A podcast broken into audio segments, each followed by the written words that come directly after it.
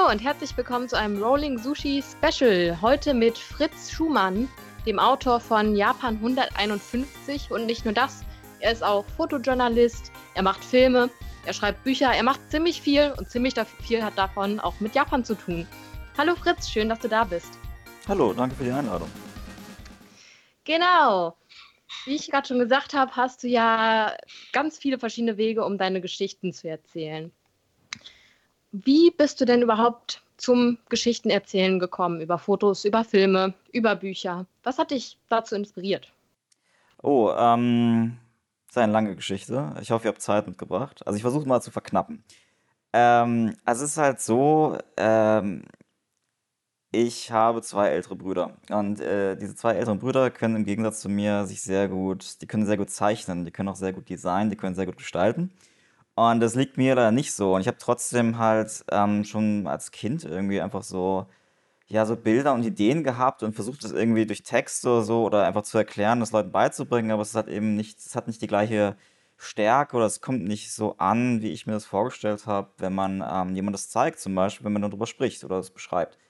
Und irgendwann habe ich dann halt angefangen zu ähm, fotografieren. Also tatsächlich habe ich erstmal angefangen, Filme zu machen, also so Kurzfilme wie man es als Teenie halt so macht. Also es war halt irgendwie damals noch, also in der digitalen Steinzeit mit auf einer DV-Kassette, ich weiß nicht, ob das noch irgendjemand kennt, ähm, was zwar schon digital war, aber immer noch Magnetband und also furchtbar. Und das war so frustrierend ähm, und so langwierig, dass ich dann angefangen habe zu fotografieren, weil es sehr viel schneller war. Ich konnte sehr viel schneller einfach so Bildideen, die ich hatte im Kopf, erzählen und teilen und anderen Leuten zeigen. Und so bin ich halt zur Fotografie gekommen, hatte parallel eigentlich vorher schon halt immer geschrieben und bin dann halt, ähm, äh, nachdem ich ein Filmfestival gemacht hatte in Berlin, äh, bei der Berliner Zeitung gelandet und dort ist halt einmal ein Fotograf ausgefallen. Und ich meinte dann, ja, äh, mein Hobby ist fotografieren, ich kann es ja mal probieren. Und das hat ganz gut geklappt, dass ich halt irgendwie geschrieben habe und fotografiert habe. Und dann 2009 habe ich mir halt den lang gehegten Wunsch erfüllt und bin nach Japan gezogen. Und äh, ich habe schon gehört, ihr hattet in der letzten Rolling Sushi-Ausgabe ein, ja, ein kurzes Segment über Auswandern nach Japan. Das wollte ich von Anfang jetzt nicht machen, weil zu dem Zeitpunkt war ich vor Ort noch nie in Japan. Und ich habe mir gedacht, okay, das ist so weit weg, wenn man schon mal dahin fliegt, ähm, dann kann man da auch ein bisschen länger bleiben.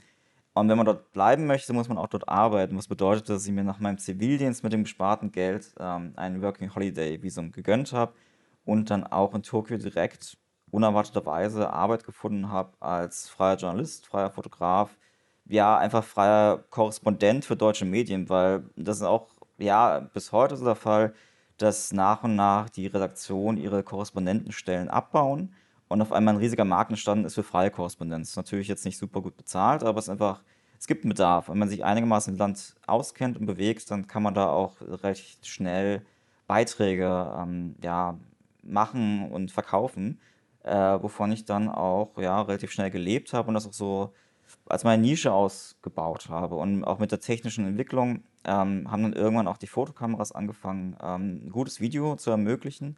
Also Stichwort ist wirklich die Canon 5D Mark II, die ich heute immer noch habe, die das wirklich so die erste professionelle Fotokamera war, die auch wirklich professionelles Video ermöglicht, was wirklich sehr gut aussieht, aber für ein relativ relativ ähm, schmaleres Budget ermöglicht, als es beim, nur beim Film der Fall ist. Da sind auch super teuer, die Dinger, aber es ist halt ein bisschen günstiger als eine reine Filmkamera. Und so hat sich das immer halt weiterentwickelt. Und ähm, im Kern ist immer das Gleiche. Also ich, ich möchte halt irgendwas erzählen. Ähm, ich finde auch Film ist so das nächste, ja, wenn man halt so Träume ähm, teilen möchte. Und Film ist so für mich auch das stärkste Medium, weil es halt mehrere bedient. Es hat eine visuelle Ebene, aber eben auch eine Audioebene und durch die, ja, das lineare Format kann man auch gewisse Narrativen einfach gestalten. Ähm, eigentlich eine Stufe drüber wären halt nur noch Videospiele, finde ich. Also es wäre das stärkere Medium. Ähm, aber das ist halt einfach für eine Person wie mich nicht zu leisten, ein Videospiel zu machen, obwohl es mich auch persönlich sehr stark interessiert. Nee, also ich finde halt schon, ich arbeite halt weiterhin als freier Journalist in verschiedenen Medien und finde halt nach wie vor, wenn ich eine Geschichte am stärksten erzählen möchte, äh, entscheide ich mich meistens für Film. Ja, Filme haben natürlich so eine Kombination aus allem, ne? Man hat das Erzählmedium, das Visuelle, das, ähm, Auditive. Aber du schreibst ja auch Bücher. Ja. Unser Anlass für den Podcast ist ja Japan 151. Das hat Anfang Oktober dieses Jahr, jetzt diesen Monat, äh, seine fünfte Auflage bekommen. Mhm. Und ich muss sagen, die 151 Reihen, wer die nicht kennt, die sind vom Konburg Verlag. Es gibt ganz verschiedene Länder und ähm, das sind Bücher, wo man 151 Momentaufnahmen hat und diese Bilder werden dann immer von einem Text, der halt auf eine Seite passt, begleitet und so stellt man das jeweilige Land in 151 Momentaufnahmen vor. Und du hast ja das Japan 151, also das Buch über Japan geschrieben und beziehungsweise auch mit Bildern ausgestattet. Hattest du da schon den Eindruck, dass die Kombination mit Bildern neben dem Text und eben auch diese Kürze, also wirklich Momentaufnahmen, dass das schon eine andere Art des Erzählens ist als jetzt bei einem, sage ich mal, normalen Buch? Ähm, gute Frage. Also ich kann ja mal kurz was erzählen, wie es entstanden ist. Also weil ich hätte nie gedacht, dass es irgendwie eine fünfte Auflage gibt, ehrlich gesagt. Und jetzt ist irgendwie da und ich denke, okay, wow, okay, dann funktioniert es ja irgendwie. Ähm, also die hatten, der Verlag hatte mich 2000 12 war das, glaube ich, hatten die angeschrieben. Weil ich hatte nämlich, als ich in Japan war, ähm, einen Blog angefangen, weil früher hat man noch gebloggt. Das, heute macht man halt gleich Influencing auf Social Media. Ich hatte damals halt einen Blog, wo ich halt auch Geschichten, die keiner haben wollte oder ähm, einfach Sachen, die ich recherchiert hatte, veröffentlicht hatte. Und äh, explizit war es ein Blogbeitrag. Ich hatte halt, ähm, also ich weiß halt nicht, wie, wie, ob ihr schon mal im Ausland gelebt habt, aber wenn man so in einem fremden Land lebt, gerade in einem jungen Alter und dann ähm, zurückkommt in die Heimat, dann ist man eigentlich so, sag mal, beseelt davon, was man erlebt hat und möchte eigentlich nur zurück. Also mein Bruder, der in den USA war äh, mit 16, der hat irgendwie gesagt, zwei Jahre lang wollte er nichts anderes als wieder zurück in die USA. Äh, und so war es halt auch bei mir, dass ich halt nichts anderes wollte, als wieder, ich will wieder zurück nach, nach Japan äh, vor allem nach Tokio und dort meine Arbeit äh, fortsetzen, weil in Berlin war es ein bisschen noch nicht ganz so spannend und nicht ganz so einfach, als Fotojournalist zu arbeiten damals. Und ich kam dann halt nach einem Jahr, hatte ich eigentlich wieder genug Kohle zusammen, bin nach Japan geflogen und habe festgestellt, es hat keiner auf mich gewartet. Also ich war halt da bei meinen alten Freunden, die natürlich auch ihrer Arbeit nachgehen. Und ich war halt in dem Moment eigentlich der Urlauber, weil ich hatte Zeit, ich konnte machen, was ich wollte, aber sie mussten halt einfach nur arbeiten. Das hat keiner gewartet, bis ich zurückkomme, weil der Alltag in Japan, die ging einfach weiter. Ähm, und ich hatte einen, um es ein bisschen zu verarbeiten, habe ich halt einen Blog-Eintrag gemacht und das ein bisschen auch so meine ja, Erwartungshaltung, mit der ich nach Japan zurückgekehrt bin, ein bisschen zu reflektieren und ähm, habe den, den Titel genannt, ähm, ja, warum Japan nicht, oder warum Tokio nicht ein Jahr auf mich gewartet hat.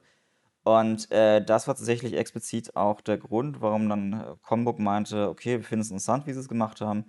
Ähm, äh, wir suchen gerade neue Autoren für Japan 151 und Combook muss man dazu sagen, die haben sehr viele Japan-Bücher schon. Sie haben zum Beispiel den Fettnäpfchenführer Japan, die haben auch ähm, ja, inzwischen auch einige Romane äh, über Japan. Also ist, die haben sich spezialisiert nur auf Literatur über andere Länder. Und mein erster Gedanke war, okay, haben die jetzt keinen anderen, der es kann, der es besser kann? Und da war mein Gedanke, okay, eigentlich schon cool, das nehme ich jetzt mal mit. Also das, äh, ich lasse mich mal darauf ein. Ähm, hab dann auch, also mein, meine Idee war halt auch, weil es mir auch begegnet ist, viele Leute fragen mich halt einfach auch, okay, in Japan, was kann ich da machen, wie, wohin kann ich da reisen, worauf muss ich achten, achten die Höflichkeit und so. Äh, und da spricht ja keiner Englisch und wie gehe ich denn damit um? Und habe ich einfach das versucht irgendwie zu verarbeiten, gleichzeitig aber auch so ein bisschen versucht, ja, ähm, auch ein bisschen klar zu machen, dass Japan eben nicht ähm, ein, äh, ich glaube, einer von euch hat es gesagt in der letzten Folge vom Podcast, ein äh, kunterbuntes Zuckerwatteland ist äh, was tatsächlich bei einigen irgendwie auch so drin ist, äh, die halt Anime, nur von Anime und Manga Japan kennen. Das ist also ein bisschen mal Ansatz zu sagen, okay, klar, es ist ein Land, was ich sehr mag, aber es ist halt eben, es ist ein Land wie das andere mit, mit schönen und mit, mit nicht so schönen Sachen. Und das war so mein Ansatz. Dann habe ich halt die Sachen geschrieben. Und mein Ansatz war ein bisschen schwierig, weil ich tatsächlich vom Text gedacht hatte. Ich habe überlegt, welche Informationen möchte ich irgendwie vermitteln? Was ist wichtig zu wissen, wenn man es erstmal nach Japan reist? Und ich habe dieses Buch halt auch immer so verstanden als kulturelles Kompendium. Das ist eben nicht, klar hatte ich ja auch zu dem Zeitpunkt so ein Lonely Planet, wo sind halt die Touri-Orte, wo finde ich irgendwie eine Unterkunft. Und meine Idee, und ich glaube, das war auch die Idee von Combook, so das als Nebenbuch zu haben. Wenn du entweder schon mal eine Reise gemacht hast nach Japan, wenn du so die Tempel kennst, dass du auch ein bisschen mehr dich damit beschäftigen möchtest, oder eben auch die, ähm, die Sehnsucht so ein bisschen stillen möchtest.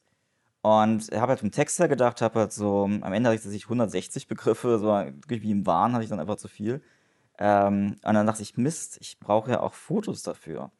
Und da ich als hochseriöser, top professioneller Fotojournalist natürlich kein Essen fotografiere, äh, hat mich das ein bisschen in den Hintern gebissen, äh, weil natürlich, ich glaube, so zehn Kapitel oder so beschäftigen sich mit Essen. Und da muss ich echt überlegen, wie komme ich jetzt an Essensbilder? Ähm, natürlich gibt es halt in Berlin äh, viele japanische Restaurants, aber ja, zumindest damals Okonomiyaki gab es halt hier nicht. Äh, oder auch Anko. Wo finde ich hier irgendwie Anko? Ähm, um das irgendwie zu äh, fotografieren, habe natürlich auch viele Freunde gefragt. Also tatsächlich war es so, der Text war zuerst. Ähm, jetzt in der Neuauflage war es tatsächlich so, dass ich auch viele ja, der Geschichten, die ich so in den letzten fünf Jahren auch gesammelt habe, auch, also die ich eher visuell gesammelt habe, zu denen ich jetzt halt ein Kapitel gemacht habe, ähm, dass ich jetzt eher vom Bild gedacht habe. Aber vorher war wirklich rein vom Text. Und tatsächlich bin ich jetzt auch überrascht. Also ich habe jetzt auch bei der ähm, Über Überarbeitung von dem Buch nochmal reingeschaut, genauer. Ähm, also ich weiß halt nicht, wie es euch geht, ähm, aber wenn man so ein Buch schreibt, hat man nicht unbedingt danach noch sofort das Bedürfnis, ständig reinzugucken, weil man hat es ja irgendwie ewig lang gesehen und überarbeitet und so. Und ich habe jetzt mal reingeguckt und war auch überrascht, also wie angenehm kurzweilig das ist. Also wirklich so auf den Punkt. Ähm, kurze Sachen, kurze Geschichten. Das war auch mal, tatsächlich mal ein Ansatz, dass jedes Kapitel irgendwie eine auserzählte Geschichte ist. Dass eigentlich fast jede, also ähm, Minimum 130, sind irgendwie Anekdoten, die mir begegnet sind. Also einfach ein bisschen auch so diese ausländische Perspektive. Das ist mir begegnet, da habe ich mir eine Frage gestellt, da habe ich das versucht rauszufinden, das habe ich am Ende gelernt. Sodass halt in der Hinsicht dann auch die Leser irgendwie was, was drüber lernen können, wenn es ihnen selber begegnet. Ähm, ja, es ist halt angenehm kurzweilig. Diese Kombi Foto-Text, die klappt in der Tat ganz gut. Ähm, ich weiß aber nicht, was tatsächlich das einladendere Element ist. Ähm, jetzt bei der Neuauflage, ich glaube, sie haben so mal mehr das Visuelle betont, vorher war tatsächlich auch mehr Text. Ähm, beziehungsweise die Fotos waren ein bisschen kleiner. Ähm, ja, ich könnte es dir gar nicht sagen. Also was jetzt so, ja, dass das Dominierende ist. Also ist auf jeden Fall eine große, eine große Hilfe, diese visuelle Ebene zu haben. Ja, also ich muss auch sagen, ich bin persönlich echt begeistert von der 151-Reihe. Du nennst die 151, ich weiß gar nicht, was davon jetzt. Das frage ich mich auch, seitdem ich mit Combook zusammenarbeite. Ich habe das irgendwie von Anfang vielleicht irgendwie, keine Ahnung, bei 151 habe der, der Verleger, ähm, ich habe mit dem auch vor ein paar Monaten telefoniert, ähm, und der nennt es auch, auch 151. Die Marketingchefin sagt auch 151. Aber ich weiß nicht, also äh, für mich 1, Japan 151. Weiß wenn ich 151 sage, denke ich irgendwie an die ersten, erste Generation Pokémon, die ich irgendwie als Kind gespielt habe, weil es war 151 Pokémon. Ähm, und ja, ich meine, gut, das klingt dann eben auch wie so, eine, äh, wie so ein Notruf. Ne? Japan 151, äh, reden Sie mit Fritz Schumann über alle Ihre Japan-Probleme oder so. Alarm für Japan 151. Ja. genau. Ähm, ja, vielleicht auch dieses japanische, ich meine, man zählt ja auch so, ne, Ichiju und so weiter. Ähm, es gibt ja auch diesen, diesen äh, Feiertag, Shichigos, äh, es ist Shichigosan, ja, ne? Ähm, äh, ja, vielleicht ist es einfach auch. Mir hat mal ein mexikanischer Freund gesagt, ich spreche Deutsch mit einem japanischen Akzent. Ich habe keine Ahnung, was er damit meint. Aber es ist, äh, ich merke das schon manchmal in meiner Sprache, dass die Zeit in Japan auch so ein bisschen meine Sprechweise geprägt hat. Äh, vielleicht sage ich deswegen Japan 151. Naja, ich nehme an, dass Kronburg uns auf jeden Fall nicht den Kopf abreißen wird. Nein. Was davon jetzt auch richtig ist. Von daher. Ähm, genau, aber was ich gerade eben meinte, ist, dass ich die 151-Reihe auch wirklich gut finde. Ich habe beispielsweise auch die Korea-Ausgabe gelesen. Und ähm, du meintest ja gerade, dass die Bilder ja prominenter sind. In der aktuellen Ausgabe füllen die ja in der Regel die eine Seite und auf der anderen Seite steht mhm. dann der Text. Und ich muss sagen, dass ich halt diese, ja, diese Aufteilung auch sehr, sehr angenehm finde. Und ich finde dieses Visuelle, das vermittelt einfach nochmal einen ganz anderen Aspekt. Und wo wir gerade bei Aspekten sind. Äh, wenn ich kurz fragen darf, ähm, ähm, gibt es denn irgendwie so ein Bild oder irgendwie eine Bild-Text-Kombi, die dir besonders im Gedächtnis geblieben ist? Oder die irgendwie, weiß nicht, wo du gesagt hast, so ein Bild habe ich von Japan noch nicht gesehen oder irgendwie was, was dir, was dich besonders angesprochen hat, jetzt von der, bei den aktuellen Kapiteln? Ich fand tatsächlich, ich glaube, das ist direkt auf der ersten Seite, war das, glaube ich. Oh, okay. Auf den ersten paar. Ähm, das Kap also nicht Kapitel, die, die Seite über die Ainu. Ah ja. Hm. Äh, das indigene Volk von Japan. Ähm, Habe ich mich vorher ehrlich gesagt noch nicht so sehr mit beschäftigt, eigentlich kaum. Ähm, Und ich finde, dass die ja, also man bemüht sich in Japan ja aktuell, ähm, ihnen mehr Gehör zu verschaffen, sie ganz nochmal mhm. Ähm, das Ganze so ein bisschen aufzuarbeiten. Aber ich finde, dass es immer noch, dass wenige Leute darüber Bescheid wissen. Mhm. Und ähm, ich hatte jetzt diese traditionelle Kleidung auch noch nicht gesehen. Mhm.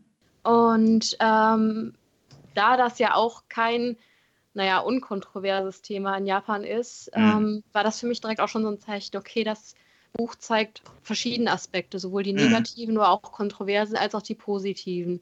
Eben nicht dieses Stereotyp, dass Japan-Interessierte das total beschönigen oder romantisieren. Mhm. Und ich finde, das trifft eigentlich auch auf das ganze Buch zu. Also ich finde das sehr interessant, dass du sowohl ernste Aspekte angehst, wie zum Beispiel die Ainu ähm, oder eben die Arbeitskultur, aber halt auch natürlich, wie sollte es anders sein, Anime und mhm. Manga. das darf natürlich nicht fehlen. Und äh, ja, das mag ich so sehr an den Büchern. Ich finde, die geben einen sehr, sehr schönen Einblick und Überblick in das Land, das sie eben behandeln. Ja, das ist irgendwie auch, also es war auch von Anfang an so mein Anspruch als Journalist. Ich weiß gar nicht, weil, ne, also ich war ja, die haben mich ja bei meinem Blog wahrgenommen und ich weiß, dass auch viele äh, 151-AutorInnen ähm, äh, Blogger waren. Ich weiß nicht, wie viele von Journalisten äh, sind oder waren. Ähm, ja, und eine, ja, in der Tat, das ist, ähm, das war mir echt auch wichtig, das irgendwie rüberzubringen, weil im Prinzip alles, was in Japan nicht, ähm, ja, zur, zum homogenen Konsens gehört, was ein bisschen äh, außer der Reihe schlägt, ist halt ein ja, durchaus schwieriges Thema. Ähm, bei Aino in der Tat, also ich meine, ähm, das ist nämlich auch ganz gut fürs Buch, dass ich jetzt noch ein paar neue Sachen recherchieren konnte und gerade so Japan-Tourismus habt ihr bestimmt auch schon behandelt. Das ist ja wirklich gigantisch, wie das explodiert ist. Ähm, und dass es teilweise auch Konsequenzen hat, weil die Infrastruktur noch gar nicht nachgezogen ist. Also gerade in Städten wie Kyoto und Ainu ist aber gerade auch so ein, so ein Teil davon, weil sie ja verstanden haben, dass Ainu auch einen gewissen Tourismusfaktor ausmachen. Dass du zum Beispiel, dass Ausländer auch nach Hokkaido fahren, äh, um sich Ainu-Dörfer anzugucken, weil es irgendwie interessant ist und anders ist und irgendwie, ja, nochmal, gerade für den zweiten oder dritten Japan-Besuch, wenn man schon so die klassischen Tempel gesehen hat, vielleicht nochmal eine neue Ebene hinzufügt.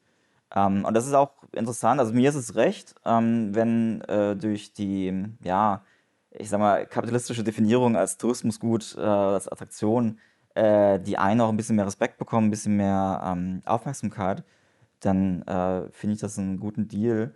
Ähm, aber ich bin auch kein Ainu, ich weiß nicht, ich weiß leider nicht, wie die das sehen.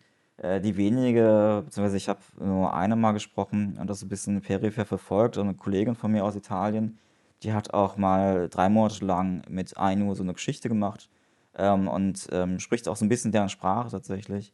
Und die haben mir auch so ein bisschen erzählt, dass sie einerseits sehr happy sind, dass sie jetzt auch durch ähm, ihre Kultur leben können und dadurch auch davon leben können, als Tourismusfaktor.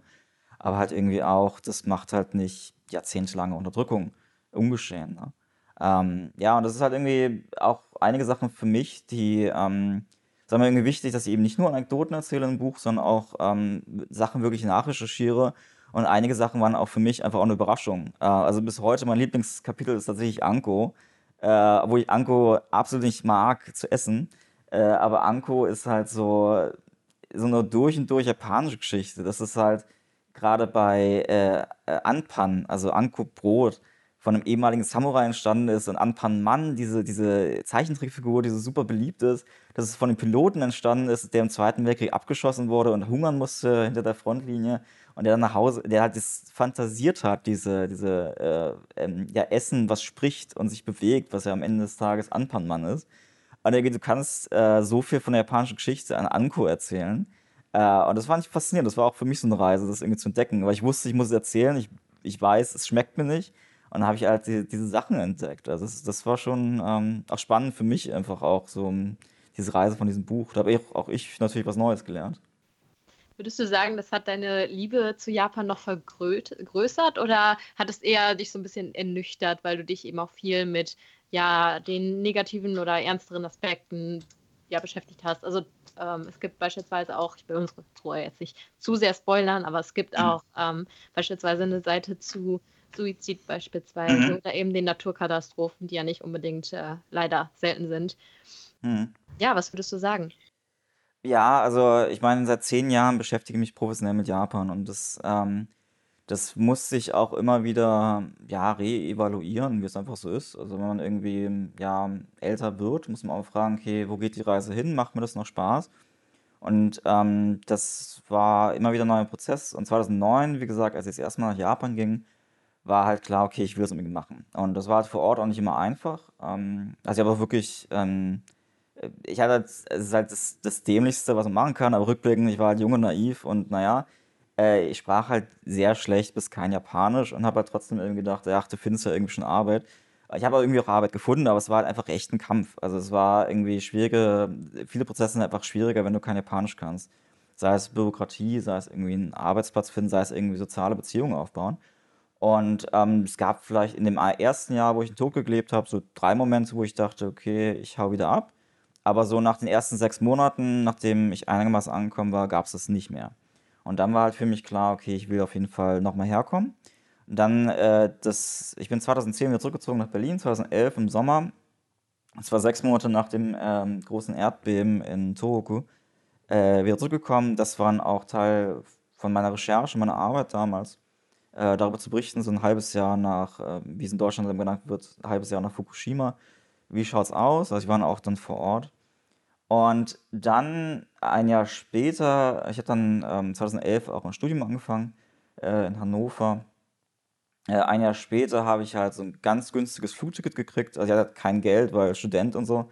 Ähm, habe ein ganz günstiges Flugticket gefunden und dachte, okay, das, ich gehe jetzt nochmal nach Japan, habe nur bei Freunden gepennt. Ähm, und habe das, ja, so war eigentlich nicht vorgesehen, dass ich sonst im Jahr nach Japan fahre. Es war ein ganz kurzer Zeitpunkt. Das war schon wieder schön da zu sein, die Freunde zu treffen. Und dann gab es halt die Möglichkeit äh, mit meiner Uni, weil deren Partner, also Hannovers Partnerstadt ist Hiroshima. Und da gab es ein Stipendium für Studenten äh, in Hiroshima zu studieren. Und da habe ich mich natürlich beworben, ähm, habe es dann auch bekommen. Und da in der Zeit ist auch, da habe ich dann das erste Mal angefangen, Filme in Japan zu drehen. Ich habe das halt schon während des Studiums entwickelt ähm, und das dann halt dort umgesetzt. Und es gab eine unglaublich große Resonanz äh, online und auch professionell auf die Filme, die ich da gemacht habe.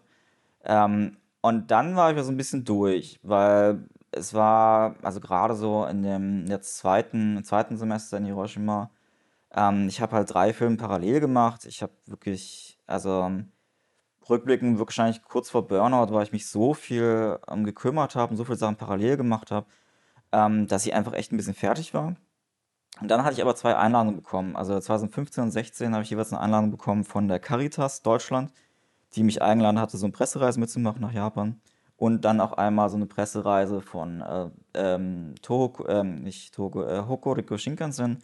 Die haben ausländische Journalisten eingeladen, unter anderem auch mich. Und da war so, okay, also wenn ich jetzt die Einladung nicht bekommen hätte, wäre ich wahrscheinlich nicht, nicht nach Japan gefahren.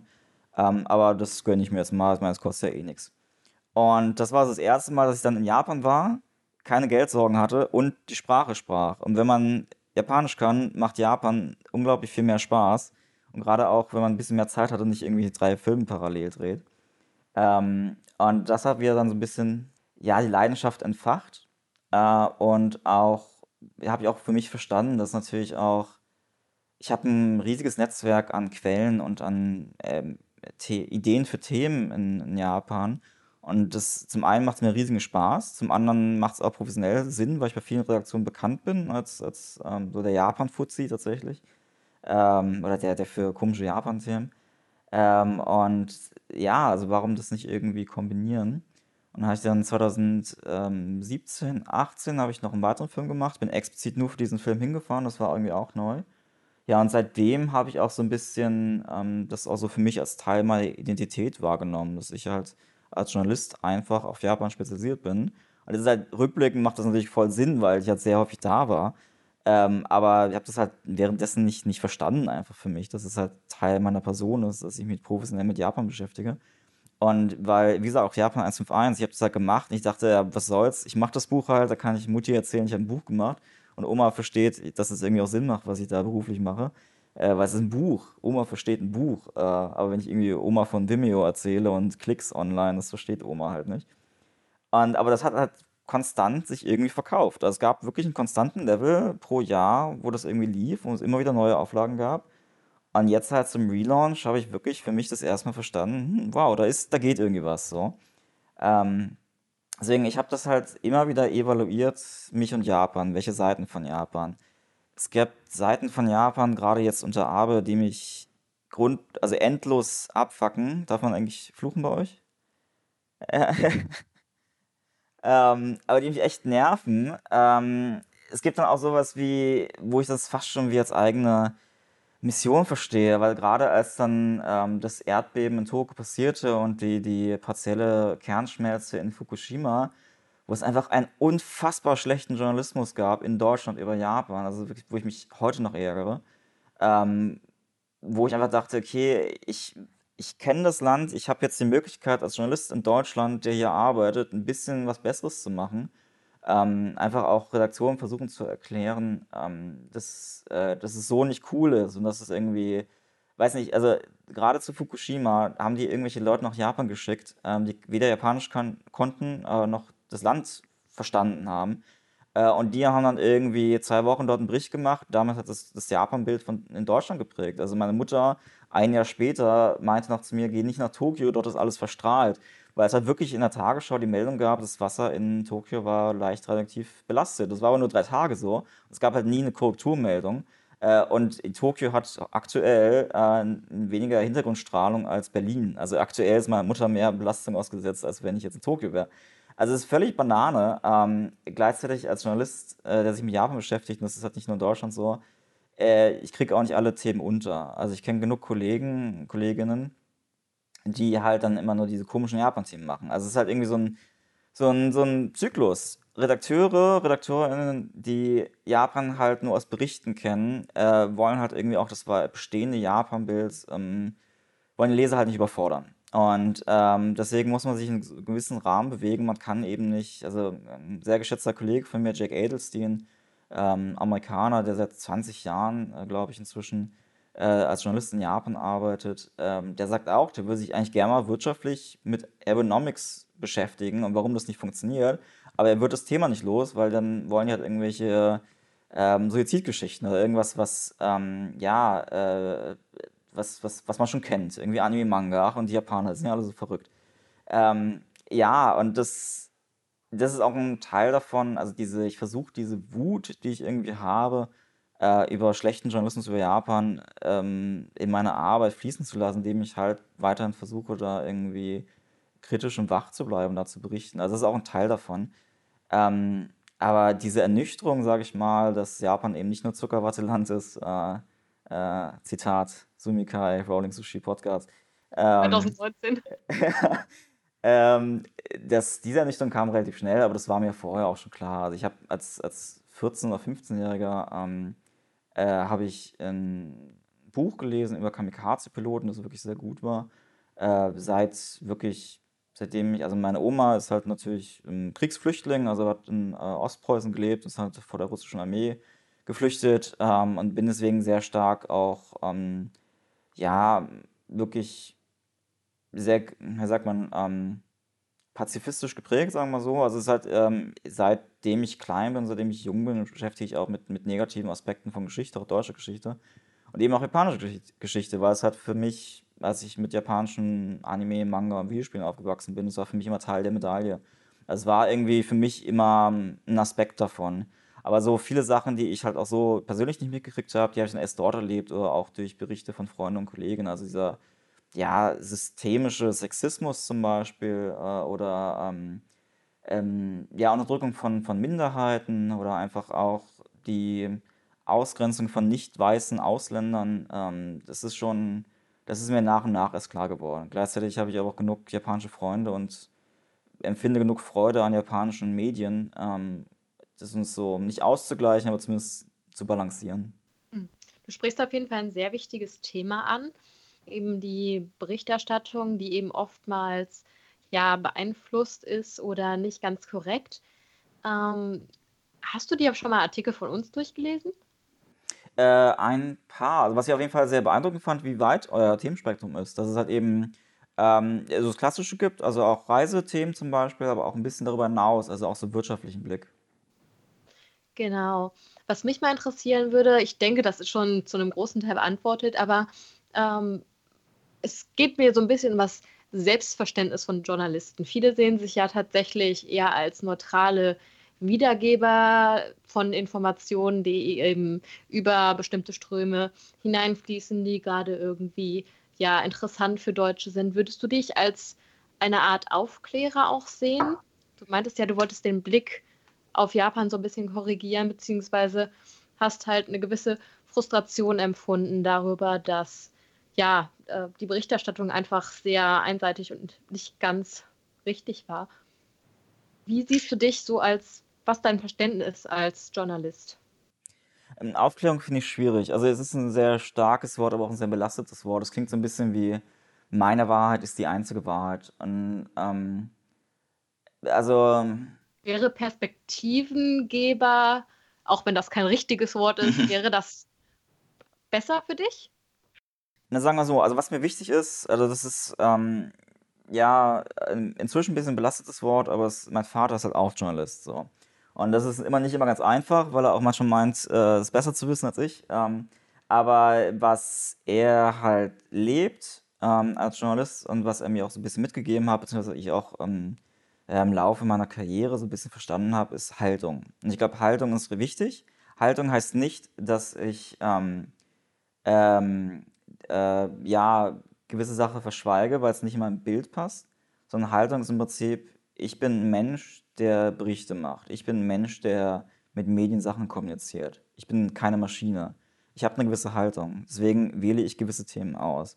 Also die, äh, mein, meine aktuellste Arbeit beschäftigt sich zum Beispiel mit äh, Giftgas und japanischen Kriegsverbrechen. Und das mache ich explizit, ähm, weil es mich sehr stark verwundert hat als Deutscher.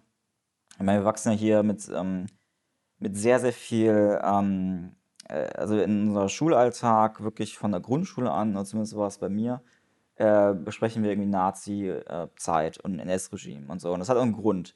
Also als Schüler hat es mich tierisch genervt, irgendwie, ach, jetzt schon wieder Nazis. Und da bin ich nach Japan gegangen und habe irgendwie versucht, mal, weiß ich nicht, über Geschichte zu reden oder irgendwie geschichtliche Sachen zu thematisieren und da war so gar nichts. Also so Zweiter Weltkrieg ist bei den Leuten nicht drin. Was nicht heißt, dass die Leute nicht gebildet waren.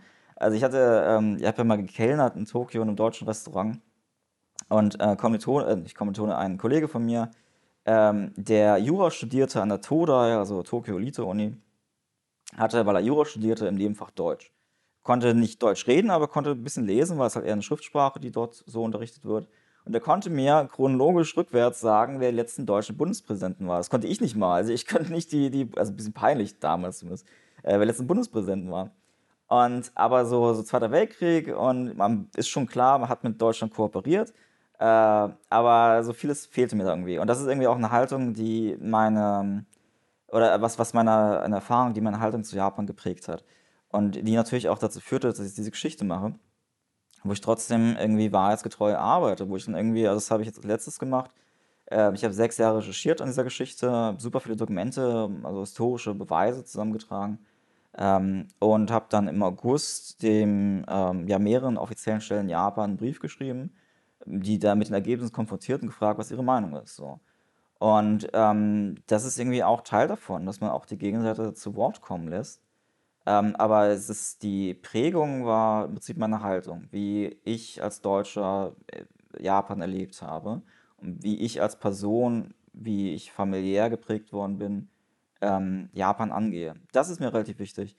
Ähm, was mich, äh, ja, was mir bei, bei vielen Kolleginnen ähm, auffällt, gerade Deutschen, die nach Japan fliegen, die sind halt geprägt von den Geschichten, die sie lesen. Sie ähm, reproduzieren das dann teilweise und so entsteht halt dieses eine Bild was, äh, von Japan, was nicht immer hinterfragt wird. Beispiel über China, um mal ein Gegenbeispiel zu nennen, gibt es eigentlich zwei Berichtsarten. So. China Wirtschaft und China Menschenrechtsverletzung. Aber so irgendwie Zwischentöne, vielleicht irgendwie ein chinesischer Künstler, der eben nicht Menschenrechtsaktivist ist, sondern einfach was gemacht hat, was irgendwie sehr interessant ist, das taucht irgendwie kaum auf. Ähm, direkt, um mal ein konkretes Beispiel aus Japan zu nennen, äh, Carsten Germes, der war lange Zeit äh, FATS-Korrespondent in, in Tokio. Ähm, der hatte irgendwie ein halbes Jahr nach der Tsunami-Katastrophe einen Bericht gemacht über Weinanbau in Kyushu. Und der hat wirklich, also es war lächerlich, der hat in einem Nebensatz reingeschrieben, dass die Katastro Reaktorkatastrophe in Fukushima den Weinanbau in Kyushu nicht gefährdet hat. Und das ist irgendwie, ich weiß gar nicht, 1800 Kilometer, glaube ich, also äh, nicht so viel, aber 1000 Kilometer Minimum entfernt äh, von Fukushima. Und trotzdem, weil halt die Erwartungshaltung ist beim deutschen Leser und in der Reaktion, ja, äh, Fukushima, das kennen wir ja, du musst es irgendwie einsortieren, so unabhängig davon, wie weit es jetzt voneinander entfernt ist. Also es ist halt irgendwie, oft ist es halt nicht mal, ja, ähm, Naivität, sondern es ist auch einfach auch bei Kollegen, gerade die sich nicht so auskennen, Zeitmangel. Dass sie eben nicht die Zeit haben, sich da einzulesen, die Sprache zu lernen. Ähm, äh, gerade auch bei so offiziellen Stellen, ähm, öffentlich-rechtlichen zum Beispiel, die wechseln halt ihre Korrespondenten ab und zu mal durch, das ist halt das System. Ähm, und da gerade ARD-Korrespondenten und ZDF-Korrespondenten ähm, gab es, sind mir durchaus Berichte bekannt von ähm, Kollegen, die kein Japanisch konnten. Und die müssen irgendwie dann in der Tagesschau, in einem kurzen Beitrag, ähm, das Japan-Bild von, was ist so die Zuschauerzahl von der Tagesschau? 6 Millionen. Das ist das Japan-Bild von 6 Millionen Deutschen prägen. Ähm, und man kann den eigentlich, also ja, früher, als ich noch jung war und ungestüm und lange Haare hatte, ähm, habe ich den halt noch einen persönlichen Vorwurf gemacht, so irgendwie, könnt ihr das denn wagen? Ihr könnt euren Job doch nicht ernst nehmen, so. Jetzt mittlerweile denke ich irgendwie, ja, es gibt einfach faktische Realitäten, dass sie das, ja, vielleicht die Sprache gar nicht lernen können ähm, und, und die Zeit gar nicht haben. Wenn man lange über den Wandel in der Medienwelt redet. Ja. Dass man auch immer vielseitiger beschäftigt sein muss und immer weniger Zeit hat, sich auf etwas zu spezialisieren. Genau. Und das ist so ein bisschen auch so, wo ich meine Nische sehe, weil ich halt das Land sehr, sehr gut kenne. Ich kenne Korea dafür nicht, aber Japan kenne ich mich so ein bisschen aus. Und da versuche irgendwie einen positiven Beitrag zu leisten. Ähm, ja, aber auch in Grenzen. Also ich wurde letztens angefragt, äh, ähm, eine Pressereise für deutsche Journalisten zu organisieren nach Japan, ähm, die halt Japan mal kennenlernen wollten. Und das war irgendwie cool als Möglichkeit, weil ich dachte, ey, ich kann denen was mitgeben, wie ich Japan sehe, was man vielleicht beachten sollte, wenn man über Japan berichtet, dass sie nicht in die gleichen Fallen tappen und das allgemein einfach ein bisschen deutschen Journalismus über Japan besser machen kann. Wo ich aber auch am Ende absagen musste, weil mir Zeit einfach fehlt. Und, ne, also Aktivismus, Haltung Motivation zum einen, aber auch ich habe mit, mit faktischen Realitäten zu tun. Ähm, der halt eben nicht immer nach Japan fliegen kann, um dort was zu machen, oder der halt eben nicht sowas betreuen kann zeitlich. Ja, das ist dann immer so dieser Kompromiss. Ja. Das ist leider die traurige Realität. Ich würde gerne nochmal zurückkommen zu deinem Film. Der erscheint ja am 24.11. in Hiroshima und feiert da seine Weltpremiere. Mhm. Hast du schon irgendwie Wünsche, was du danach machen willst? Kommt vielleicht nochmal irgendwie ein Buch in Richtung von Japan 151? Hast du Lust, was Neues auszuprobieren? Wie sieht es bei dir aus, wenn du spontan entscheiden könntest, das mache ich als nächstes? Worauf hast du gerade so richtig Lust? Das war eine große Frage. ähm, also, ähm, ja, tatsächlich, das ist geplant. Also, äh, dieser, dieses Filmprojekt, wie gesagt, es hat sechs Jahre gedauert zu recherchieren und, und umzusetzen. Ähm, äh, einfach aufgrund der Komplexität, aber auch weil bei mir auch ständig was dazwischen kam. Und ähm, das ist auch verglichen mit dem, was ich vorgemacht habe, weil vorher habe ich so sehr viele so Liebe-Geschichten gemacht, das ist schon ein bisschen krasser, also auch ein bisschen ernsthafter, und das war mir auch wichtig, dass ich halt historisch wasserdichte Dokumente habe, weil damit ich sonst weg kann ich angegriffen werden einfach. Ähm, also sowohl in Japan als auch außerhalb. Äh, und äh, tatsächlich ist es mir auch sehr wichtig, ähm, einfach aufzuklären über, ähm, also es geht um die Insel Okunoshima, die weltweit bekannt ist als Häscheninsel, ähm, aber auf der einfach mal die größte Giftgasfabrik von ganz Asien stand, was aber nicht so ganz ähm, äh, ja, thematisiert wird einfach. Aber hey, lustige Häschen, so, vergiss die Vergangenheit. Ähm, und da habe ich mit äh, mehreren Zeitzeugen gesprochen, unter anderem auch einem 100, inzwischen 101-jährigen Soldaten, der Giftgas eingesetzt hat im Zweiten Weltkrieg von der japanischen Armee. Ähm, und ja, und ganz viel. Und ich würde halt diesen Film nach der Weltpremiere natürlich auf jeden Fall veröffentlichen in Medien. Ähm, aber auch, ähm, ich habe seit ungefähr zwei Jahren Kontakt äh, zu Japanologen, ähm, ich weiß nicht, gibt es bei euch Japanologen im Team? Äh, wir haben jemanden, der hat. Wie, wie viel sind Silvester Japanologe? Ich bin mir gerade nicht sicher. Ähm, müsste mir jetzt jemand aus der Regie sagen. Mhm. Aber ähm, wir haben jetzt keine, die jetzt äh, ihren Abschluss äh, oder einen Doktor hätten. Ähm, wir sind alle eher im journalistischen Bereich tätig. Mhm. Ja, ich halt auch. Ich habe halt Fotojournalismus studiert. Ähm, ich habe halt nie Japanologie oder Japanisch studiert. Was manchmal fühle ich mich auch so ein bisschen wie so ein ähm, äh, Imposter, wie heißt das auf Deutsch? Dieses Imposter-Syndrom. Ähm, Oh ja. äh, oh, jetzt, jetzt kommt wieder diese Deutsch-Englisch-Barriere. Ja, sag mal Faker. Das ist so irgendwie Fake-Tour, als ob ich irgendwie Ahnung habe von Japan. Und aber die, die Wissenschaftler und Hochstapler, danke sehr, ähm, Hochstapler, äh, genau, weil ich das irgendwie nie studiert habe. Und deswegen habe ich auch ein bisschen Angst gehabt, auf diese Japanologen zuzugehen.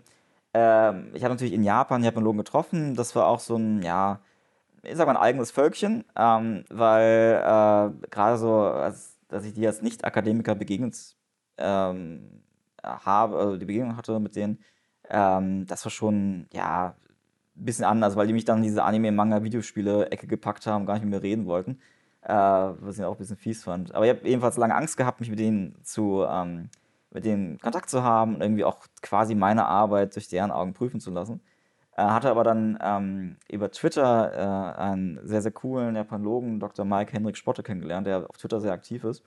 Und der hatte mich dann vor zwei Jahren eingeladen, meinen kleinen Vortrag zu halten ähm, über diese Insel vor Japanologen.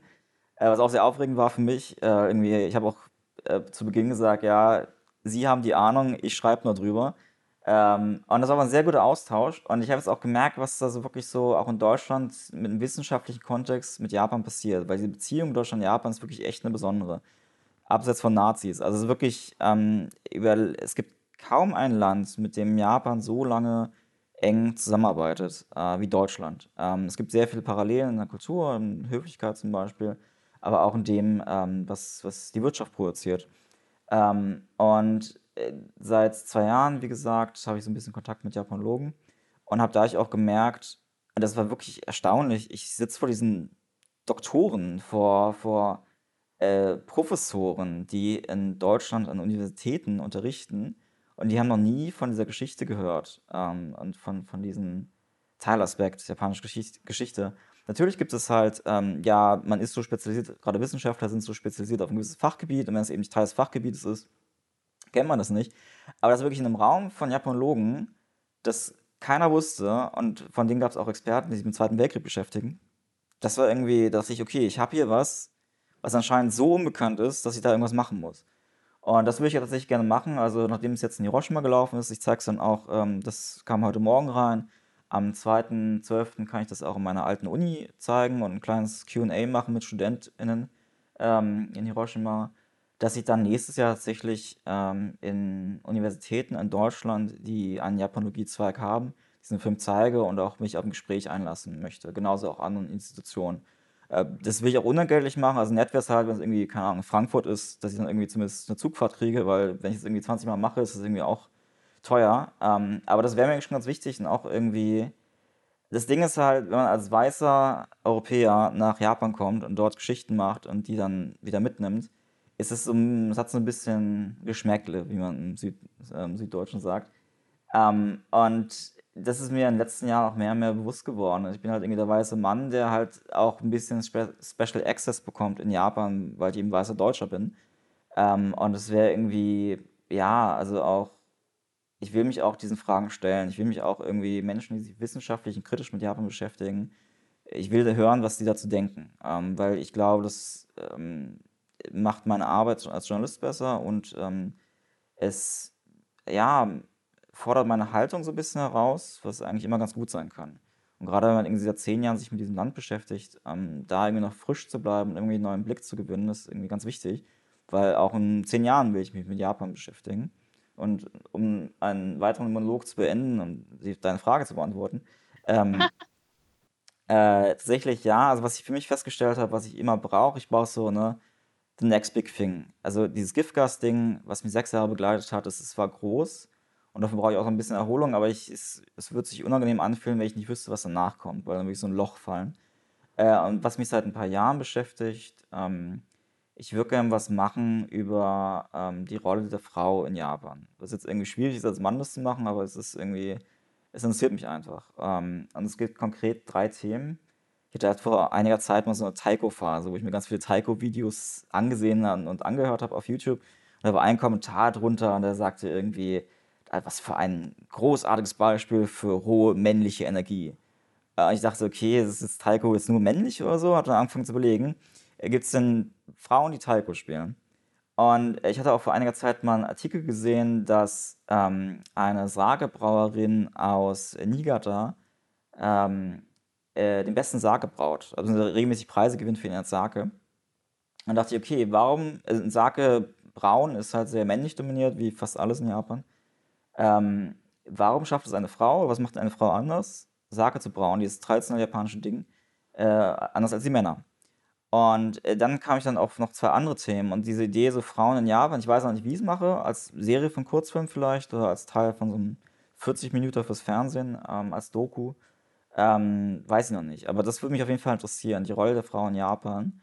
Ähm, ja, es war auch äh, sehr inspiriert von Jack Adelstein, der Japan mal als das sexistischste, sexistische entwickelte Land beschrieben hat ab, zum Beispiel gemessen am äh, Frauenanteil im japanischen Parlament ist das definitiv der Fall. Ich glaube, aktuell sind es zwei von 500 Sitzen. Äh, einer hat irgendwie aufgehört. Wisst ihr es?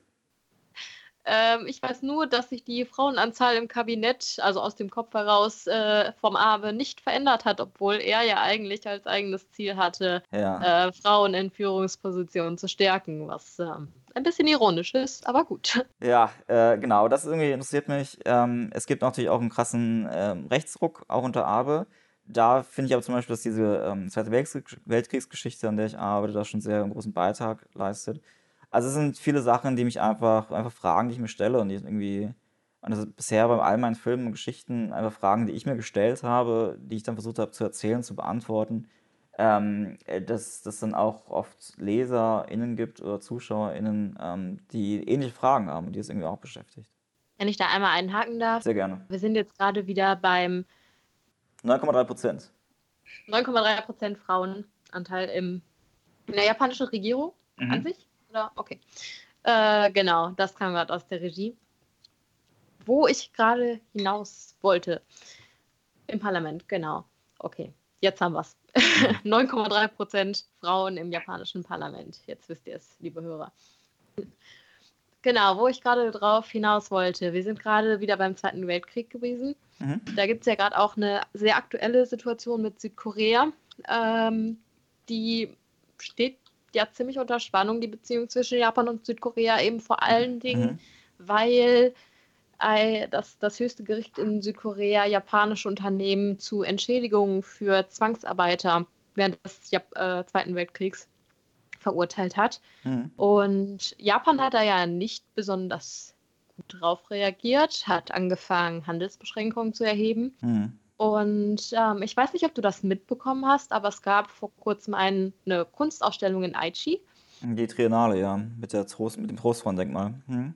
Genau, äh, für unsere Hörer, die gerade nicht wissen, was Sache ist, da haben wir auch schon ein paar Mal drüber geredet. Es gab eine Kunstausstellung in Aichi, da wurde unter anderem eine Trostfrauenstatue ausgestellt und dieses Festival hat eben unter anderem eine Brandanschlagdrohung erhalten, massive Proteste auch von äh, japanischen höheren Beamten und letztendlich haben die vorübergehend geschlossen und dann nochmal unter massivem Pro äh, Protest wieder eröffnet. Hast du dich da schon mal genauer mit beschäftigt, so mit der Trostfrauen- und Zwangsarbeiterdebatte? Wäre das auch ein Thema für dich? Äh, ja, so ein bisschen. Ich finde, da gibt es schon sehr viele Stimmen und Ideen. Ähm, äh, also, äh, ja, das Schwierige daran ist, die Debatte ist eigentlich seit 20 Jahren im Vergleich. Also, ähm, was traurig ist, dass es da irgendwie seit 20 Jahren keine Bewegung gibt. Also, er ist, ähm, ja, also die Beziehung Korea und, und Japan nicht so angespannt. Das ist auch wirklich ein Teilaspekt, ähm, auch was, was ein bisschen meine Haltung geprägt hat. Ähm, äh, der Umgang Japan mit den Nachbarländern äh, und mit den, mit den Verbrechen im Zweiten Weltkrieg. Ähm, Trostfrauen, das ist eigentlich sehr interessant. Ich habe mich letztens da erst wieder ein bisschen mit beschäftigt, weil ich ähm, die offiziellen Entschuldigungen ähm, von Japan zum Zweiten Weltkrieg mir mal angeguckt hatte. Ähm, und äh, gibt es gar nicht mal so viele. Das Ding ist halt sehr viel, also es gibt 95 zum 50. Jahrestag des Ende des Krieges, gab es ein großes Statement, ich glaube von Kono, das war damals der Außenminister, müsste es gewesen sein. Genau, ist jetzt Verteidigungsminister. Genau. Äh, und der, ähm, es wird sich immer wieder darauf bezogen. Also es wird irgendwie, ich habe jetzt auch nochmal ähm, ein Statement bekommen vom Cabinet Office von Abe. Ähm, so ganz aufregend. Also ich habe nie gedacht, dass sie antworten. Da kam auf einmal, ja, dann kam halt so ein, so ein Brief aus Japan, Eilpost, also wirklich, das war datiert auf den äh, 9. September und am 11. kam es an. Also wirklich Express. Äh, und mit offiziellen Siegel so. Ähm, und das ist irgendwie das ganz Coole, irgendwie bei Japan, äh, bei aller Kritik ist es halt wirklich noch eine, eine, eine, Demokratie. Also wenn ich sowas in Russland oder in China äh, stellen würde, die würden sich fragen, okay, warum sollten wir dem ausländischen Journalisten irgendwie Auskunft geben? So, was soll das? Was haben wir davon? Äh, und das haben sie halt gemacht. Also die haben wirklich minutiös jede einzelne Frage beantwortet. Auch da, ich habe halt gefragt, gab es denn mal ein offizielles Statement ähm, Sachen Giftgas? Weil ich habe selber keins gefunden. Ähm, und wann, wer hat das gesagt? Und da wurde auch gesagt, ja, wir haben mit diesem Kono-Statement quasi alle Kriegsverbrechen abgedeckt. Aber, und das ist echt interessant, äh, das ein, die einzige explizite, äh, ähm, ja, das einzige explizite Kriegsverbrechen, was sie je in Entschuldigung so halbwegs adressiert haben, sind die Trostfrauen. Und das kam größtenteils tatsächlich auf, aus, äh, von ausländischem Druck. Das kam auch erst in den 90ern tatsächlich. Das wurde auch in Korea äh, bis zu Ende der 80er gar nicht mal so publik behandelt.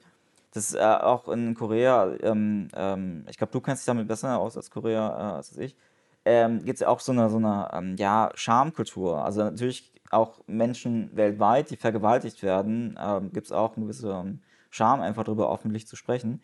In Korea gab es. Ich auch kurz überlegen, wenn ich da kurz einhaken darf, ähm, für unsere Hörer, die halt nicht so sehr mit dem Thema sich beschäftigt haben.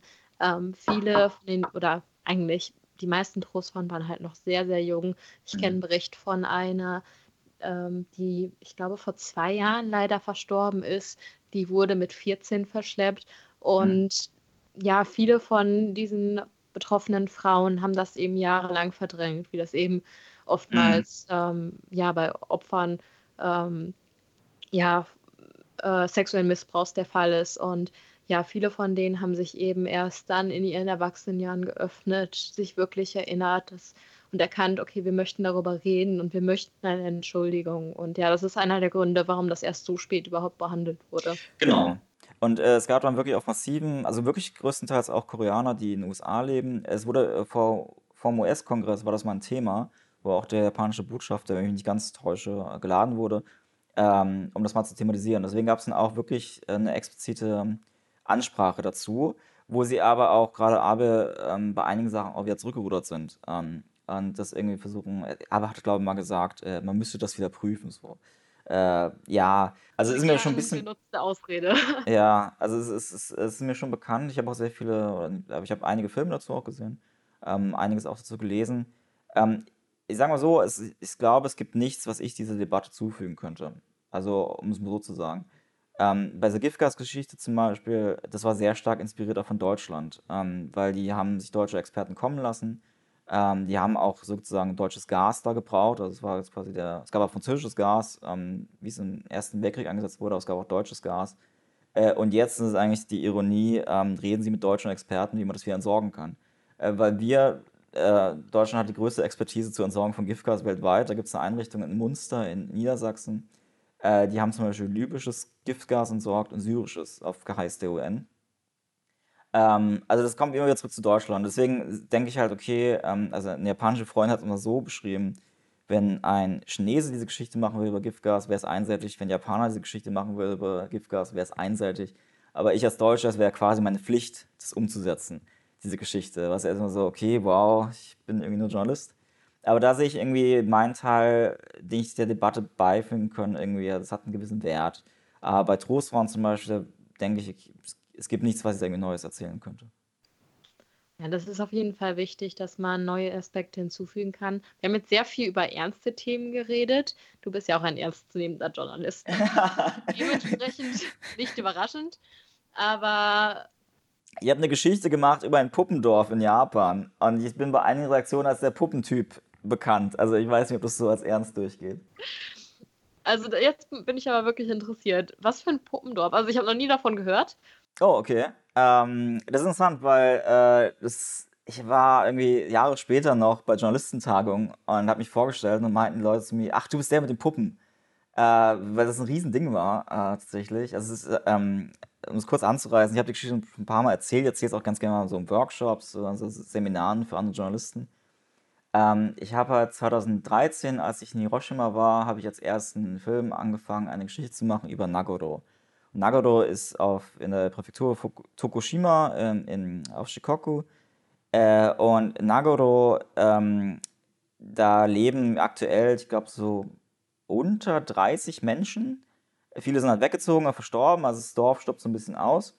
Und es gibt aber 350 lebensgroße, lebensgroße Puppen, die an die Verstorbenen oder Weggezogenen erinnern sollen, die halt am Wegesrand stehen oder angeln oder irgendwie auf dem Feld arbeiten. Und die sind alle von einer Frau gemacht, Ayano Tsukimi. Und ich hatte das halt irgendwo mal gehört, wusste nicht, ob das überhaupt stimmt, bin dann halt hingefahren, habe sie interviewt, habe einen Film drüber gemacht und habe diesen Film dann allen Medien in Deutschland angeboten. Das wollte keiner. Die einzigen, die gesagt, die überhaupt reagiert haben, war der Stern. Die meinten, ja, schöne Geschichte, passt aber nicht zu uns. Und ich dachte, okay, ja, ich bin einfach kein guter Journalist, ich habe kein Gespür für Themen, ähm, ich habe einfach verkackt, so. Und dann habe ich das gemacht, wo einem immer von abgeraten wird bei Journalisten oder in Journalistenschulen, aber es war für mich damals das nicht das Beste. Ich habe diesen Film halt einfach kostenfrei online gestellt und er hat sich viral verbreitet. Also er hat irgendwie von einer, innerhalb von einer Woche 100.000 Klicks gehabt und äh, hat ähm, auch einige Nachahmer nach sich gezogen, aber ich kriege bis heute ähm, Anfragen zu diesem Film. Tatsächlich Kabel 1 hat erst letzte Woche gefragt, ob sie diesen Film nochmal zeigen können äh, in einem Format. Äh, das die, dann so bald im Fernsehen? Äh, ja, also das ist dann irgendwie, ich weiß nicht, wann es läuft, aber es ist dann so ein Nachmittagsding. Also weil die irgendwie auch sowas, ah, crazy Japan. Ähm, und der Gag ist aber im Prinzip, weil das so viral ging, hat es den, äh, was weltweit wirklich einzigartig ist, so ein Dorf der Puppen, ähm, hat es den internationalen Tourismus in dieser Region erhöht. Also das ist wirklich nachweislich. JNTO, also die japanische Reisebehörde, hat auch äh, ein Jahr später geschrieben, aufgrund von einem deutschen Studenten äh, ist das internationale Interesse an diesem Dorf gewachsen, wegen dieser Puppen. Äh, und äh, weil das halt eben passierte äh, und das japanische Fernsehen sich fragte, wie, was ist da denn los, äh, haben die mich interviewt. Also die sind dann zu mir in die Uni gekommen, nach Hiroshima, haben mich dann interviewt. So irgendwie, ja, deutscher Student, hat diese Geschichte gemacht, ist viral gegangen, was ist denn hier los? Ich bin dann dreimal im Fernsehen aufgetreten. Ähm, das ist auch sehr absurd, dass dann irgendwie die, die Kiosk-Betreiberin in der Uni äh, nachdem sie mir halt, äh, nachdem ich bezahlt hatte, meinte, ich habe dich gestern im Fernsehen gesehen. Also das war schon sehr absurd.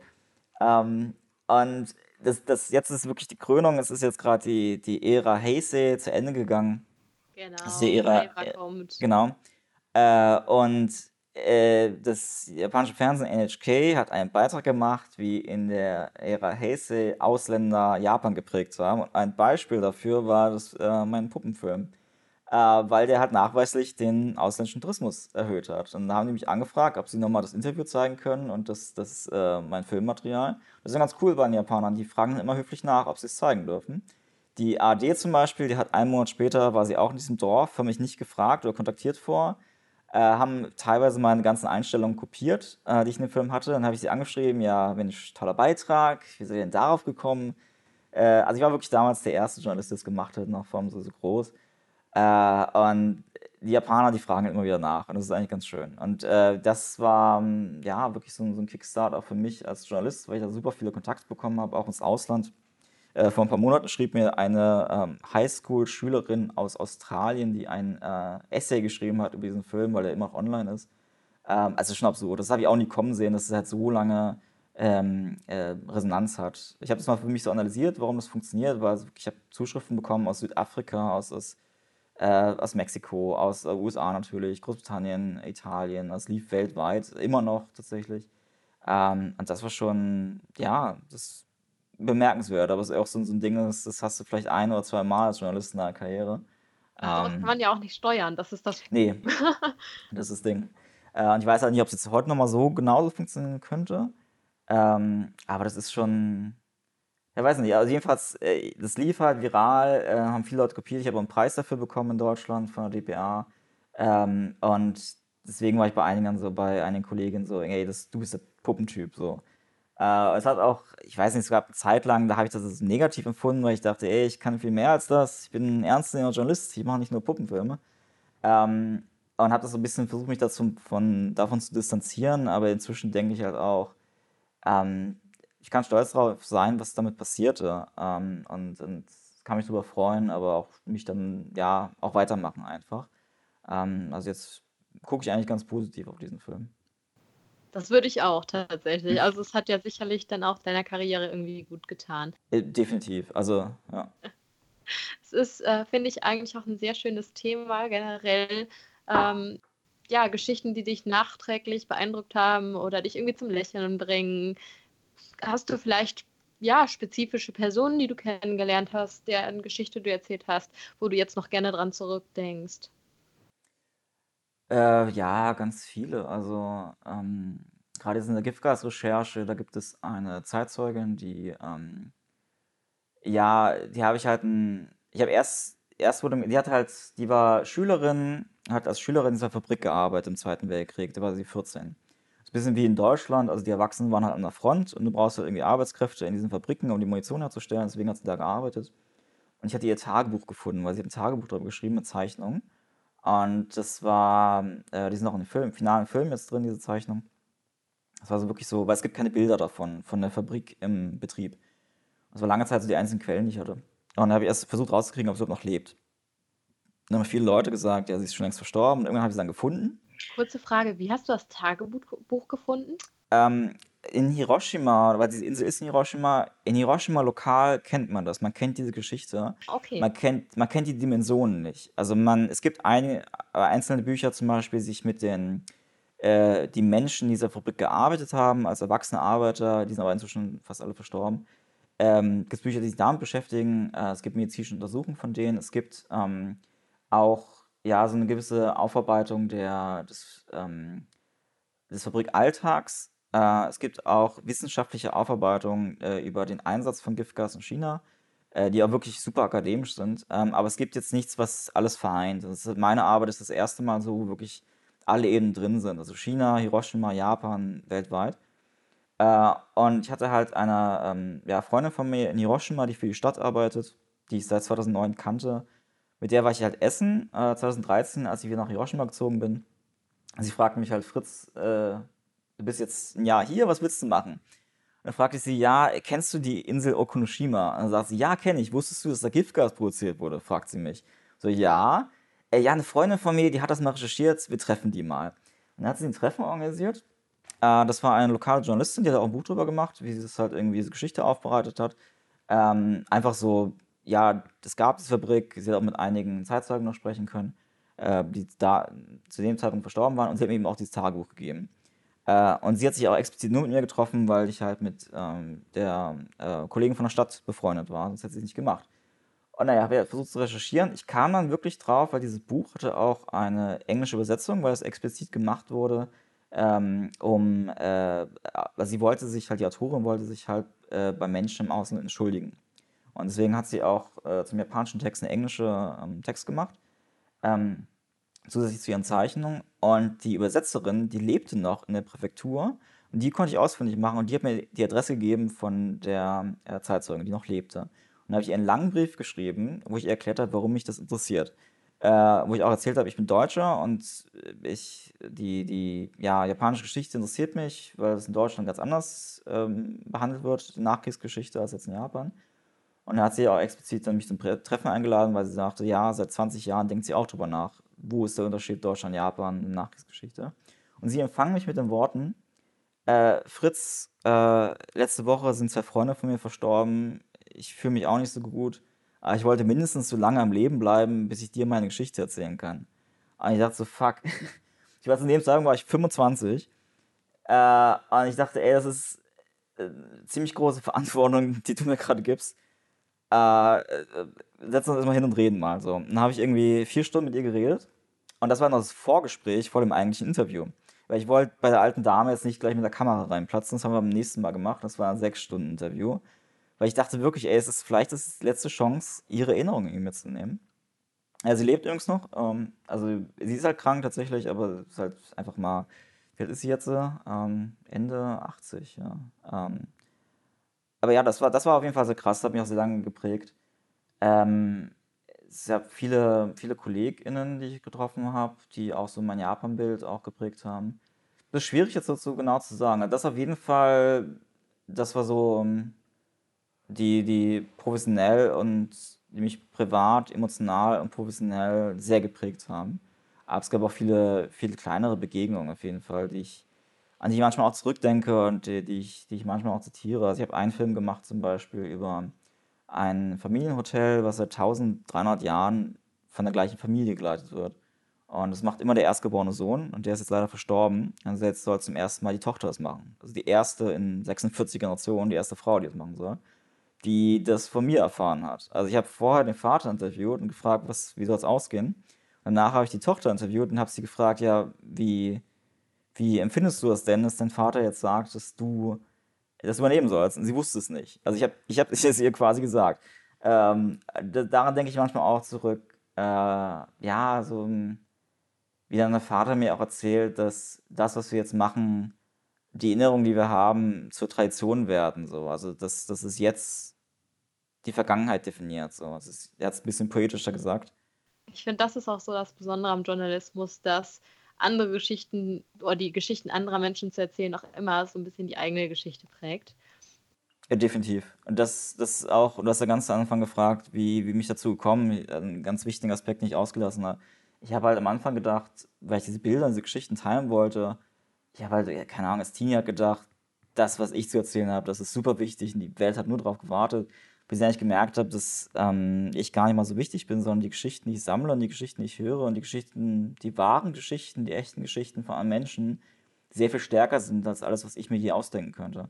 Ähm, das, ist, das ist definitiv, also die, wie du meintest, ne, die Menschen, die man trifft, das ist ja, das ist auch ganz starke Motivation. Also die, diese Geschichten zu hören und zu erzählen, das, das treibt mich schon noch an. Weil die Bezahlung im Journalismus ist es definitiv nicht. Das nee, aber das ist, wissen wir. Nicht die Hauptmotivation. Nee, definitiv nicht. Das ist auch eine sehr schöne Schlussnote. Wir sind nämlich leider schon am Ende unserer Zeit angekommen. Ja, ein bisschen lang, ne? Entschuldigung. Alles gut. Es war auf jeden Fall ein sehr, sehr interessantes Gespräch. Ich habe mich sehr darüber gefreut. Drei Dinge will ich jetzt noch von dir wissen zum Schluss. Mhm. Und zwar ganz kurz: Lieblingsessen aus Japan, Lieblingsort in Japan und Lieblingsaspekt auf, aus Japan ganz allgemein. Kannst du die aussuchen? Darf auch ruhig in deinem Buch vorkommen. Okay, äh, ja, kannst du die nochmal. Machen wir mal ganz schnell Frage-Antwort einfach, weil ich habe jetzt alle. Okay, Lieblingsessen. äh, Curry-Reis. Curry-Reis, okay. Lieblingsort? Schwierige Frage. Mhm. Äh, Nakano Shimbashi. Das ist meine alte, da habe ich früher gewohnt. Ah, alles klar.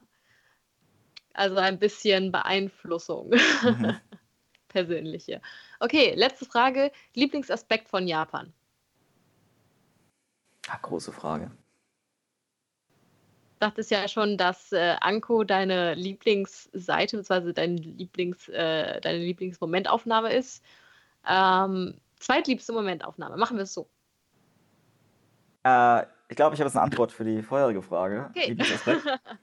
äh, was mich zutiefst beeindruckt, in allen Aspekten äh, in Japan, sei es Kunst, Kultur, Wirtschaft, ist eine, eine Liebe zum Detail und eine Hingabe zur Umsetzung, die ähm, dazu führen kann, sehr ungewöhnliche Tötungsmaschinen äh, zu entwickeln, die aber auch dazu führen kann, Dinge wunderschön zu verpacken oder auch die einfach ja, Dinge mit einer Hingabe zu tun, die, die mich absolut beeindruckt und die ich in keinem anderen Land dieser Welt so finde.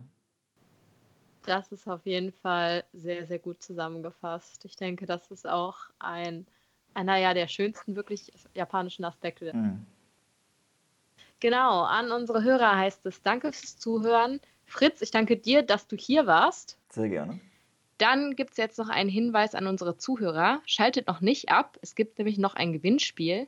Und zwar verlosen wir ein Exemplar von Japan 151, das Buch von Fritz Schumann in der fünften Auflage. Und das Gewinnspiel läuft vom Freitag, den 22.11. bis zum Freitag, den 29.11. Um teilzunehmen, müsst ihr einfach nur eine E-Mail an gewinnspiel.sumikai.com schreiben. Wir melden uns dann beim Gewinner und falls ihr jetzt noch wissen wollt, wie das mit dem Datenschutz aussieht, dann könnt ihr einfach auf sumikai.com gehen und unter Datenschutz nachschauen. Viel Glück! Danke fürs Zuhören und Fritz, nochmal danke an dich. Äh, danke an euch und noch danke fürs Zuhören. Hat Spaß gemacht. Und bis zum nächsten Mal. Tschüss. Tschüss.